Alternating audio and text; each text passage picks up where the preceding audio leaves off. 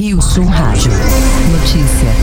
Terremoto em La Palma é o maior desde a erupção do vulcão Cumbre Vieja. A ilha de La Palma foi alvo de um forte terremoto ontem por conta da erupção do vulcão Cumbre Vieja, que acontece desde o último dia 19 de setembro.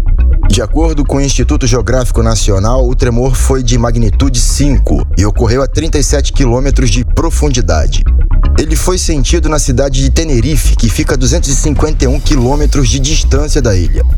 De acordo com dados levantados pelo governo das Ilhas Canárias, os vários terremotos podem ter causado um prejuízo de até um bilhão de euros, somando danos públicos, privados e de infraestrutura. Mais notícias a qualquer momento durante a programação da Rio Sul Rádio. Rio Sul Rádio.